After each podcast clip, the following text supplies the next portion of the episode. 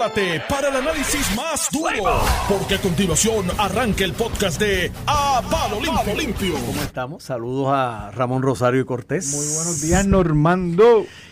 Y saludos a Iván Antonio Rivera y Reyes. En su programa. A palo limpio, mitad de semana. En, seguimos en edición especial de, Así es. Y a esta de hora, Fiona. eh, pues no sé, 48% de los abonados tienen agua. Me llegó, hoy, me 26% llegó hoy. Hoy me levanté con agua, gracias ¿Te a bañaste? Dios. Eh, me estaba bañando. Tú eres parte de- del Tenía- 48% y un 26% tiene energía eléctrica. Digo, pero lo de, lo de, 300 y pico. lo de acueducto en unas inundaciones como las que ocurrieron, que fueron a nivel de isla, porque que los vientos no impactaron grandemente zona norte y metro. La realidad es que por el asunto de la turbidez del agua y demás, mucha planta se, se arresta, ¿no? Se, se, pone en receso porque mi hermano ese babote no es quien lo filtre. Y eso filtro, y eso pasa. O sea, yo soy de Comerío, yo, en el barrio del sistema bombeo aparte, pero en el pueblo de Comerío hay una planta en Cedrito, que me imagino que se fue a pique nuevamente por el río La Plata. Cuando eso ocurre son periodos largos de, de sin, sin. Así que, mira, creo que ese 48% mañana no va mañana no van a estar todos el 100% con agua. O sea que tú crees que se van otra vez para atrás. No, no, que va a tardar en recuperarlo. De acueducto específicamente, no es tan fácil. La gente piensa que eso es, ah, no, especulando. No, que si tienen generador, no tienen, no, es que Pero- pero esas es- crecentías dañan las plantas. En el, en el caso de acueducto ha sido hasta más grave que cuando María. Porque fue más Lo lluvia. servicio, sí. Digo, más lluvia áreas, en menos, en, en menos periodo de tiempo. Aquí este fenómeno dejó, digo, está la gente, los millennials, con la, las lluvias de los 500 años. Yo no sé si son 500, 100. No han pasado tanto. Yo recuerdo las de la víspera de Reyes del 92. Y estaba, de hecho, el Pablín Centeno, alcalde de Comerío en aquella época, por la mañana estuvo en casa en esa víspera de Reyes, porque mi madre había hecho unos chicharroncitos, unos ñamis con parte de su equipo. Se fue Pablin, nos pusimos allí el viejo y yo a ver las carreras de caballos. La, la única vez en mi vida que yo recuerdo que suspenden la acción en el hipódromo el comandante o camarero por lluvia. Llegó un momento ese día, esa víspera de Reyes del 92, que los jockeys se pararon en la valla y dijeron no vamos a montar. No hay break de montar así. Y ya por la tarde yo estaba con el viejo de presentón comerío, tratando de ayudar gente en la hacienda, La Plata, con las inundaciones, porque fue tan repentino que allí no hubo muertes porque Dios es grande. ¿sabes? Así que, que no son las lluvias de 100 años, esto ocurre con regularidad. Y pues los españoles, ¿tú sabes lo que hacían? Hacían los pueblos al lado del río. Para cuestión de, de buscar el agua y sacar, y sacar el agua. Y es que ese es el diseño de la Las estructura en casas Puerto que Rico. estaban cerca del río están bajo agua ahora. Por eso que los, también hacían lo mismo. los indios hacían lo mismo, ese es el diseño que tuvimos por años. Pues mira, quizás en esta nueva realidad del calentamiento global y las cantidades de lluvia que, que traen este tipo de fenómenos consigo, eh, en un lugar como, quizás es hora de ir repensando los cascos de los pueblos, ¿no? Quizás el área operacional y comercial principal de muchas de las municipalidades en Puerto Rico deban repensarse, establecerlas en otra parte de la región geográfica de la municipalidad que sea. Y quizás no, lo más conveniente no sea que continúen al lado del río. De hecho, le tengo una idea a Eliezer Molina. Puede ir a Comerío y amarrarse a de la alcaldía y decir que muevan la alcaldía de sitio. Porque esa alcaldía ahora es zona inundable del río. La zona no es marítimo terrestre, ¿cómo es esa? Río terrestre. Río terrestre. ¿eh? que se amarre de la alcaldía o se amarre de lo, del parque pelota y diga, no, no, no, no, esto hay que cerrarlo porque está en la ribera del río y esto es terreno del río. Lo digo sarcásticamente y jocosamente, pero el, en serio, en serio digo que quizás ya es hora de ir pensando que esos municipios que están en, en, en del río, que han demostrado históricamente, porque hoy te repito, pasó este fenómeno, pero mira, ocurrió en la víspera de Reyes en muchos municipios del país y en otras instancias, que los cascos urbanos de los pueblos, el centro del pueblo, se va a pique con los ríos, porque pues eh, así fue que los diseñaron los españoles y ya es otra realidad. Pero no, pero, O sea. pero es, es, es plausible, es real uno pensar que se va a mover un pueblo. Un pueblo naranjito, por darte un ejemplo. El casco, es que el pueblo es todo en la municipalidad. Comerío. ¿Tú te crees que por eso, tú crees? no, es que esto yo, Yo lo he creo hablado. que no es- Mira, yo lo hablo en Comerío con, con O exalcalde. sea, por, por las viviendas, el comercio, tú mover una comunidad completa, Iván. Eh, políticamente y económicamente, prácticamente, eh, de forma práctica. eh, Hay unas yo diría opera- que es imposible. o por lo menos, hablar chulo. que Eh, unas sí. operaciones principales Igual, del, traemos del la área gente- gubernamental comercial la, gente de Vieques y Culebra, que acá se pueden atender con más recursos, incluso. todo lo eso yo lo eso escucho. lo propuso la Marina y no... Por eso te digo, todo eso yo lo escucho y, y aunque suena racional, ¿verdad? Es lo que si tú en estricto, si tú quieres ser práctico a nivel de organización social, es lo que suena lógico, pero a nivel cultural, emocional, eso no es, no, no- no es una realidad, ¿verdad? De la que uno deba tan siquiera eh, eh, perder el tiempo perder el tiempo tratando de hacerlo porque tú no vas a mover el pueblo comerido donde tú eres, de- donde está. Punto, no lo vas a mover. No vas a mover de Naranjito, no vas a mover la gente de Vieques y Culebra a la Isla Grande. No lo vas a hacer por una cuestión cultural, emocional de gente que tiene un apego a su propiedad, a su lugar, a su territorio. Así que, no sé. Pero Iván, hoy, hoy están las imágenes ahí. Yo creo que el tema se ha enfocado más, además del agua que ya empezó a, a fluir a- en, en energía eléctrica. Ayer el representante de Luma, Amner Gómez, que fue director de manejo de emergencia eh, para María del gobierno de Puerto Rico, eh, yo creo que hizo unas expresiones que, que, que le perseguirán un buen rato.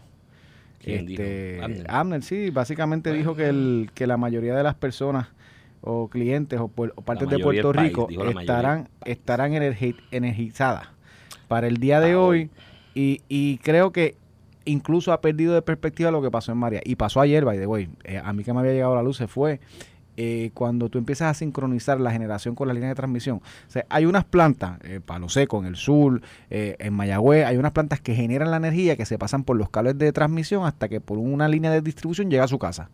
Pues cuando tú prendes una planta de esas, que pasó en el huracán María, se fueron todas shutdown.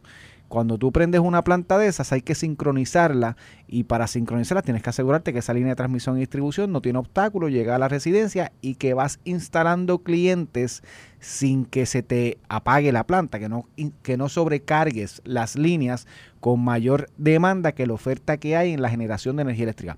Por eso cuando usted tiene una planta eléctrica y usted le, una chiquita de esa, usted pone la nevera y pone el televisor y si le da con poner el aire acondicionado, conectado a eso se le va a apagar la planta. Es lo mismo porque estás solicitando más energía para esos tres equipos de lo que la planta de 2000, qué sé yo qué, la que sea, puede producir. Y eso apaga la planta. Y eso en la sincronización eh, va a pasar muchas veces. En María yo me acuerdo que se llegaba a 20% y ¡boom! Shutdown. Todo el sistema, volvíamos a estar en apagón. Pasó varias veces, llegábamos a 50 en apagón y eso tarda y va a pasar. En este caso en energía eléctrica, de hecho, pasó ayer. Ayer yo eh, me comunicaba con Ricardo Ramos, que fue el director de energía eléctrica para aquel entonces. Eh, y hablábamos de esto, incluso pasamos, revisamos hasta mensajes de aquella época. En octubre 9 del 2017, Ricardo Ramos me informa que tenemos 15% de generación supliendo a los clientes, porque se habían perdido los sistemas de comunicación, no, podía, no se puede decir que abonado en particular eh, tenía energía, pero sí con la generación que tú ibas agregando al sistema, tú podías tener un estimado. 9 de octubre, 15% de Puerto Rico eh, tenía servicio de energía eléctrica a, qué sé yo qué, este, 15 días, un poco más de 15 días eh, del evento, 20 días del evento de María. Y, y pues eso va a seguir pasando y llevar ese mensaje, aunque se hayan sacado de contexto las, expresiones, aunque la haya dicho pensando en otra cosa, llevar ese mensaje le pasó a Ricardo Rosselló. ¿Te acuerdas que Ricardo Rosselló dijo en noviembre tengo una meta de 50%, en diciembre 75% y para diciembre todo el mundo tiene que tener energía eléctrica? Eso crea una expectativa que no necesariamente se va a cumplir, muy probablemente no se iba a cumplir. Cuando Ricardo Rosselló lo, lo decía, lo probable era que no se cumpliera por la realidad del equipo, pero él quería ponerle presión A energía eléctrica ellos, para que avanzaran, pero esa presión crea una Le rebotó, expectativa y le les rebotó. rebota. Y creo que por este mismo tramo va a pasar el Luma por razón de las expresiones que da Abner eh, Gómez el día de ayer y que más allá de que si son probables o no, este no se van a ejecutar por lo menos el día de hoy. Entonces, pues en lugar de estar hablando de qué qué conexiones nuevas hiciste, estás hablando por qué no cumpliste. Y eso pues cambia el discurso, Pero- pero- levanta la pasión. Hoy escuchaste a Jennifer González aprovechando el tema para montarse de nuevo y eso es parte de nuestra política cotidiana. Sobre ese tema, dos cosas. El día del evento, el domingo específicamente, incluso hasta el lunes, que todavía estábamos bajo las inclemencias de- del paso de- de- del huracán.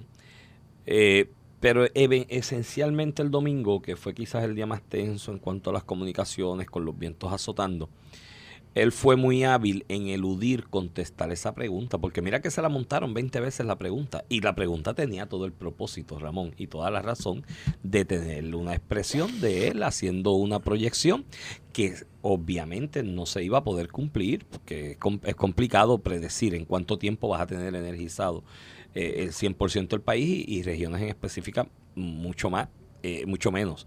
Probable predecirlo en, en medio del evento y pues por alguna extraña razón, no sé si eso fue una decisión administrativa de la gerencia de Luma o fue él que tuvo un ups, dijo una proyección. Y digo, y mira que trató de disfrazarla, cuando, porque cuando tú dices, pues en, en, dos días gran parte del país va a tener luz, gran parte de eso es algo bien subjetivo, eso depende del Te lo voy a citar, no, pero tú tienes que decir las expresiones pensando en lo que va a entender el receptor del mensaje. y dice, gran parte de Puerto Rico va a estar energizada entre hoy eh, eso es ayer, ¿verdad? Eh, y, y, y, hoy, entre ayer y hoy, este dijo Amnel Gómez. Y eso provoca que el gobernador de Puerto Rico diga, mi expectativa es que entre hoy y mañana, a más tarde, estoy citando, para el fin del día de mañana, gran parte de nuestra población va a tener servicio eléctrico. ¿Ves cómo tú eh, que cuando tú dices gran parte de Puerto Rico va a estar energizado, ¿qué La mitad más uno. Pues que, vamos a tener 51 por 51%. La mitad más uno es lo que el subconsciente te este, activa. pero, pero, by the way, el problema no es del receptor, es que es lo lógico pensar eso. El problema es del emisor del mensaje que no utiliza, no, cualifica bien las palabras. Y hoy lo tiene filando para atrás. de hecho, desde ayer está filando para atrás. y no es las palabras, es eh, decirle a la gente la realidad de las cosas y explicárselas. Yo creo que el problema aquí muchas veces con los interlocutores en la función pública y ahora con Luma, que tiene un problema comunicación enorme desde que empezó. O sea, el gran problema de, Luma ha sido de comunicación en esencia. Eh, el, es que parten de la premisa de que la gente no entiende y tratan de simplificar demasiado el mensaje. Y esto le pasó a mucha gente. Oye, en administraciones anteriores eh, del PNP y del Partido Popular yo he tenido relación que uno conoce o interactúa con gente que ha estado en la comunicación de los asuntos públicos, de el recuerdo cuando Alejandro también, y a veces o en más de una ocasión yo le hacía ese planteamiento de, mira, lo que estás diciendo no es completamente correcto porque está sujeto a n número de variables que influyen en el resultado final o en, lo, o en el planteamiento que estás realizando. Y eso puede traerte problemas de que la gente te diga que estás mintiendo. Entonces, en más de una ocasión, la respuesta que me dieron, ah, Iván, es que si me pongo a explicarle todo eso a la gente, no entienden. pues, hermano, ahí estás mal. Entonces, tú, tú explica cómo es. Que entienda el que quiere entender y el que no entienda que pregunte qué fue lo que dijeron. Pero explica cómo es. Mírate, mírate ayer, ayer, Ramón. El evento como tal, el evento como tal, poder decir que terminó el paso del huracán, podemos hablar, ayer era martes, de el lunes en la noche o martes mismo en la madrugada. Así que lo lógico y lo razonable esperar es que el periodo para hacer el inventario de los daños de la infraestructura de transmisión de energía eléctrica y de generación también que se sufrieron con el paso del huracán, ese inventario tú lo debes estar terminando hoy. 48 horas es un tiempo razonable para tú hacer un inventario de los daños a la infraestructura de generación y transmisión de energía eléctrica. No 24. 48 es razonable. Si en dos días no tienes el inventario de los daños, estás un poquito atrás. Ahí yo puedo decir porque en 48 horas, en dos días, tú puedes mover entre las distintas regiones y evaluar y tener un panorama claro. Como diablo ayer, a horas del mediodía o casi por la mañana, tú te zumbas que gran parte del país va a tener energía en los próximos dos días cuando todavía no tienes el inventario. No hay forma razonable de concluir que tienes el inventario de daños claro porque el evento pasó apenas, terminó de pasar por la madrugada de ese mismo día. Entonces, a lo otro que te iba, porque es que he escuchado la expresión esta la llevo escuchando desde esta mañana como 38 veces. Es que están retrasados Energía eléctrica y, bueno, energía eléctrica no, Luma está, re, porque es que hay una línea discursiva política en esto también. Luma está retrasado en reconectar esto. Y este retraso que tienen, ¿dónde diablo está el manual en Puerto Rico que dice de los sabe de los todos en Puerto Rico, de que dependiendo la categoría del huracán, el tiempo razonable o el tiempo óptimo de reconexión y restablecimiento del sistema de energía eléctrica a los abonados es tanto tiempo. 24 horas, 30 horas. Hay un manual para eso. No, ¿Hay un libro para Eva, eso? No hay un manual, Pues. pero cuando tú le metes las expresiones de Por eso te, das un tiro tú mismo. estás tu Porque tú te pusiste un time Claro, frame. o sea, yo, yo, yo no, yo no- mira, miren las imágenes del evento, de que se espera que poder, pues, estar semanas sin luz, sí, eh, comparado con María y, Bueno, y Ricardo, Ricardo Ramos me escribió ahorita, no es hasta noviembre 15, Iván, que tenemos el 50%, o sea, el, el evento pasó en septiembre 20, octubre, a 60 días casi, fue Sí. que se puso instalar el 60%, pues este evento definitivamente no es el mismo que aquel, dos semanas Pero bueno. podría parecer razonable, pero cuando tú tienes el dos días, portavoz, dices dos días. por, por eso, imagínate, te un tiro. cuando tú mismo tienes al te portavoz pusiste de el time frame que no existe tú mismo, sin existir el time frame. y, a lo mejor, y a lo mejor era posible tener esa meta hoy, pero, bien, pero tú no la adelantas porque pones tu propia vara donde, donde que- la gente lo va a esperar y con es- razón lo- vas a tener a todo el mundo cayendo la tiro a Luma Lo que, hoy. pasa, lo que pasa es que a mí no me hace sentido que a 6, 7, 8, 10 horas de que finalmente terminó de pasar el evento, tú puedas decir un tiempo de recuperación, porque es que no sabes, no tienes el inventario de daño. A un hecho imposible. Es materialmente imposible en 6, 7, 8 horas tener el inventario de daños materiales a la generación eh, de la, de la cuestión física, de la generación y distribución de energía eléctrica. Entonces, pues lo otro que hay que hacer, y yo creo que esto es tanto Arnel con Luma, si sigue de portavoz, es que esta es otra cosa también con lo de, de, de, de Pero, este- de eh, este- de fíjate esta que, persona. que creo que, que creo que estabas que ha hecho el trabajo Está bien, pero a mí- esta no, pero- estrategia de ponerse una fecha yo me imagino que eso tú no lo dices sin haber consultado con los gerenciales de Luma Pues, pero los gerenciales Eh, se eh, dieron un tiro eh, yo mismo. ahí es lo que voy Pues el asunto es, sí, pero también en la figura de Arnel, no por él, en lo personal, yo ni lo conozco y no me importa, me parece una buena persona. yo lo conozco Me parece una buena persona y qué chévere que tiene un empleo. profesional que chévere que tiene su trabajo ahí y con una multinacional como esto, es un evento de aquí en Puerto Rico como este y se gana su chavito porque ahí deben pagar muy bien y qué bueno por él. Pero también me lo veo ahí y me viene a la mente el propósito original de la privatización de la administración del sistema de distribución de energía eléctrica en Puerto Rico, que era sacar la política de, del sistema y está lleno de políticos. Allí todo el mundo es primo coyunto, primo, tío, tío, sobrino, cuñado de alguien que está en la política. Así que fue candidato, no sacamos, candidato bueno, no sacamos, no sacamos mucho la política, ¿sabes? De la cuestión, ¿oíste? Sigue allí y, y, ah, y la política en, en Luma es peor porque está enraigada en, los demócratas allá en Estados Unidos, el corillo Biden, porque eh, eh, que es la que está en Estados Unidos, de, las dos empresas que, que crearon este embeleco que se llama Luma, Quanta, esto es originada, esta empresa, por un tipo que fue celador unionado de, compañías de energía eléctrica en Estados Unidos que le dieron billete a Joe Biden para esa campaña del cuatrenio pasado, pero para tirar para el techo. Así que ahí también hay una entremezclatura entre los políticos de acá y los demócratas de allá, que entonces los demócratas de acá, de los partidos que sean, entre los dos se lavan la mano y eh, una mano lava la otra entre los de la cara y pues aquello está lleno de políticos. Así que no ha mejorado mucho eso. Pero el asunto es que lo otro que tiene que hacer en la comunicación es segmentar, Ramón, segmentar el país por regiones. El impacto de este huracán por su genealogía en cuanto a intensidad de vientos y las mismas inundaciones no fue el mismo en todo el país.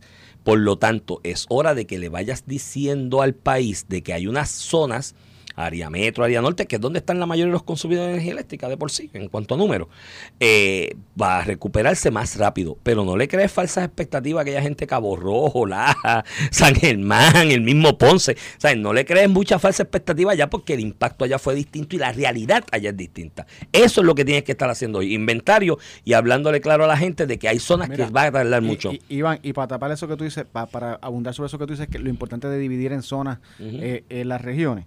Este, hoy está todo el mundo que si República Dominicana solamente tiene 7%. Ah, pero eso voy, cuando vengamos a la pausa Cuando vengamos a la pausa.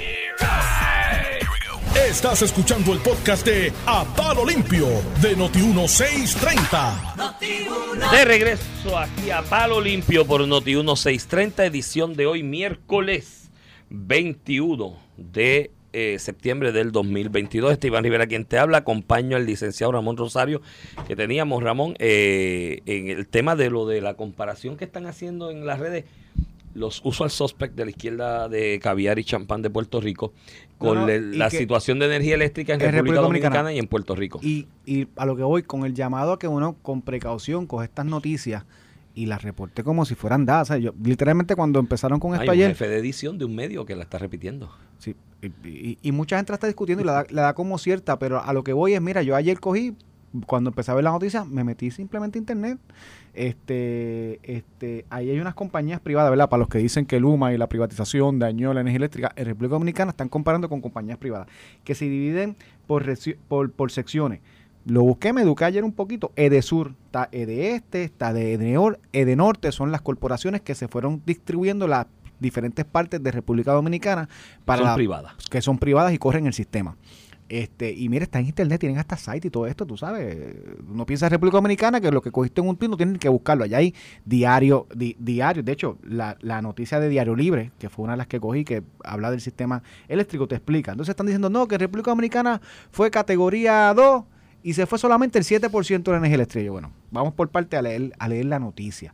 Como tú sabes, el, el eh, Fiona, que es que la proyección era que iba a atravesar República Dominicana, no lo atravesó, pasó entre, entre República Dominicana y Puerto Rico, por eso cogió el área oeste de Puerto Rico y afectó el área este de República Dominicana. En Una el esquina, una una esquina esquina del área, del área este de República Dominicana. Y cuando tú miras, Eden, Eden, Edenorte, este, Este es la corporación que corre esa parte de energía eléctrica. Por donde pasó. Ayer, a- no, ayer, exacto, después de haber perdido 61% de todos los transformadores eh, en esa parte, hasta el 90% estuvo sin luz. Este, por mucho tiempo, ayer reportaron en la, la actualización y hay 40% de la población que no tiene energía en esa área donde se vio afectada por el huracán. Entonces dicen que solamente 7% tienen. No, 7% es, están cogiendo una estadística de Edenorte que no se vio afectada por el evento, que aún así tiene 7% de sus clientes sin servicio eléctrico. Compañías distintas. Lo- lo- Por una región donde no como- pasó el huracán. Puerto Rico, como es pequeño, tiene energía eléctrica Luma ahora. Pero imagínense República Dominicana, eh, Puerto Rico, ¿cuántas veces cabe República Dominicana? Pues lo han dividido en tres grandes compañías y la compañía afectada hoy tiene 40%. Este, entonces, tú repites solamente 7%, 7%. Mira, mano, basta con leer, basta con buscar en internet. De hecho, hay una página oficial que te va dando la actualización y sin lugar a dudas eh, han podido proyectar recuperación, incluso en el área que se afectó. Hoy solamente 40% de las viviendas. Este, ah, te lo ponen por te lo ponen por circuitos afectados porque no tienen la tecnología para la que tenemos aquí en Puerto Rico para saber cuántos abon- abonados específicamente eh, tienen la, la electricidad por una cuestión de, Es que de cosa, comunicaciones. Que quizás el porciento de circuitos que está interrumpido en este momento en la República Dominicana responde a un número grandísimo en cuanto a personas reales, a miles, a miles de personas. Pero mira los bullets, eh, Ramón, y le consejo a los muchachos aquí en Puerto Rico que están en la nómina de Open Society y ramas anexas de la izquierda de caviar y champán de, de Estados Unidos y que se quieren quedar allá incluso hasta con el Partido Demócrata y que están metidos acá en distintas ONG e instituciones. Eh, consejo para ellos, cuando le manden los bullets desde Nueva York sobre qué es lo que van a meter como cuña dentro de la agenda discursiva de la izquierda, que está entre ellas esta guerra frontal contra la idea de privatizar la administración del sistema de distribución de energía eléctrica y eventualmente la generación. Cuando le envíen los bullets, que se los envían en inglés y en español, tengan cuidado y por lo menos cuando los vayan a tuitear y a poner en las redes, cámbienle algo del wording. Porque si la traducción está defectuosa y lo vienes y lo, tui- lo tuiteas con los mismos defectos de traducción al español, pero dejas el core del mensaje igual, te das cuenta que es que te enviaron los bullets, brother, y los estás repitiendo. Así que los muchachos de la izquierda de caviar y champán de Puerto Rico, el bullet de República Dominicana, tengan cuidado cómo lo repiten, porque de la forma en que lo están repitiendo se nota que se los enviaron y es el quote de la línea de hoy. Mañana va a ser otra. Y te- y te- todos los días, porque hay una guerra frontal, Frontal, entre izquierda y, y- derecha aquí. Y, te el, dar- y el- y el negocio aquí, hay uno ahí húngaro que yo decía, pero ¿qué negocio él quiere aquí? Si el real estate lo tiene en ley 22, ve, la vaina. Ya yo entendí, es energía eléctrica. Ese es el. Mira, imagínate. Iván, y lo Sí, otro. son 9 mil Hoy, millones. hoy pesos. la noticia es que la fiscal de New York, el Attorney General de New York, No, no, pide una investigación sobre Luma en Puerto Rico. Es un que- chiste, ¿verdad? Que no saben lo- eso es Ayer verdad. era el Día de los Santos Pero te voy a Inocentes. hablar lo que, la, lo que no se discute para que la gente entienda. Leticia James, una eh, en, en, en Nueva York, el secretario de Justicia se escoge por elección. Es un político más. Eso Como tú escoges el gobernador, los senadores. Y los puertorriqueños Le- Leticia votan allí. Y los puertorriqueños votan. Es Y los más activos es portavoces son de los de la ¿Y quién, izquierda. ¿Y quién apoya a Leticia James? Nidia Velázquez. Eh. Entonces, ¿quién tiene elecciones en noviembre Y 8? Alexandra. Leticia James. y Perdóname. Alexandro Casio la esta, apoya. esta persona, este fiscal de distrito eh, de, de- de justicia, está para reelección, ganó las pasadas elecciones, está para reelección en noviembre una parte de la comunidad importante de New York y de sus aliados sindicalistas es los puertorriqueños. La insertan en este tema, aquí nosotros lo cogemos como si que tiene que saber una secretaria de justicia de New York, que es de estatal, no es ni federal, de lo que pasa en Puerto Rico, está buscando votos en su población. aquí lo cogemos y caemos redondito. Y escucha a Jennifer González apoyando hasta la petición de investigación. Se está, también te eh, monta con la estrategia de los, demócratas, sindicalistas de New York, con Leticia James o sea, y Nidia Velázquez. Entonces yo digo, mano, tú sabes, llega un punto que basta con investigar. Mira, pero tú sabes yo no nací sabiendo estas cosas. Yo, me yo escuché a Jennifer esta mañana con. Gratis. Mira, yo escuché a Jennifer cuando Armando esta mañana aquí. Jennifer fue empleada de la Autoridad de Energía Eléctrica. Y hay gente que pasó por allí por la Autoridad de Energía Eléctrica que salieron de la UTIEL, pero la UTIEL no ha salido de ellos, vive en ellos. Y Jennifer, pues, tiene el espíritu de la UTIEL metido por dentro y está actuando, yo me imagino, que en su aspiración de llegar a ser gobernadora, si llegase a ser gobernadora, revertirá el proceso de privatización de la distribución de energía eléctrica y volverá a la UTIEL porque eso es como lo que se denota que siente en su corazón. Pues, ¿y quién va en contra de esos sentimientos? Así que yo cuando leí eso de la Leticia James ayer, yo pensé que era el Día de los Inocentes. De hecho, lo retuiteé riéndome porque yo dije, somos colonia ahora del Estado de Nueva York. No tan solo el Congreso. Ahora la fiscal general del Estado de Nueva York nos dice, ah, amén de que le dijo por antonomasia a Luis Raúl y a Tatito que son dos incompetentes porque Luis Raúl y Tatito llevan investigaciones en la Cámara de Representantes hace un año y medio. Y ella viene hizo un BCP taldo ayer pidiéndole a las autoridades federales que investiguen. Por antonomasia está diciendo, mira, Tatito y Luis Raúl allá son dos incompetentes que no saben investigar, investiguen ustedes. Ese es el mensaje. Ella está para, el 8 de noviembre. Eh, corre para, para Secretaria de Justicia para ser reelegida. Ah. y está apelando a la comunidad. Noviembre 8 tiene elecciones. ¿Sabes quién la apoya? California tiene issues también. ¿Sabes quién la apoya? Alexandro Casio, el movimiento ah. sindicalista, Nida Velázquez, que está en la guerra. Entonces, digo, sí, pero eh, California tiene issues también, otros otros problemas. y, ah, y, allá no dice nada. porque no hay californianos que van a votar en la elección de Nueva York. pero, pero Alex, antes de que, de, que, de que entraras al estudio, de que el bullet ese hoy de hoy, el talking point de hoy, que es que República Dominicana con categoría 2 este por ciento, que es una, es una generación y es un disparate, pero pero el bullet eh, viene del húngaro porque son los mismos el corillo. Y, todo lo que 60% de la gente conectada en esta compañía que de por sí la mitad de la gente en esa región está conectada al servicio de electricidad. O sea, que es un 60% de 50% de, la 50, población. De 50% de la población. Seguimos allí, dejamos a que tiene invitados especiales. Eh, manténgase en sintonía, que ahora tiene invitados especiales y después sin miedo. Esto fue el podcast de Palo Limpio de Noti1630. Dale play a tu podcast favorito a través de Apple Podcasts, Spotify, Google Podcasts, Stitcher y notiuno.com.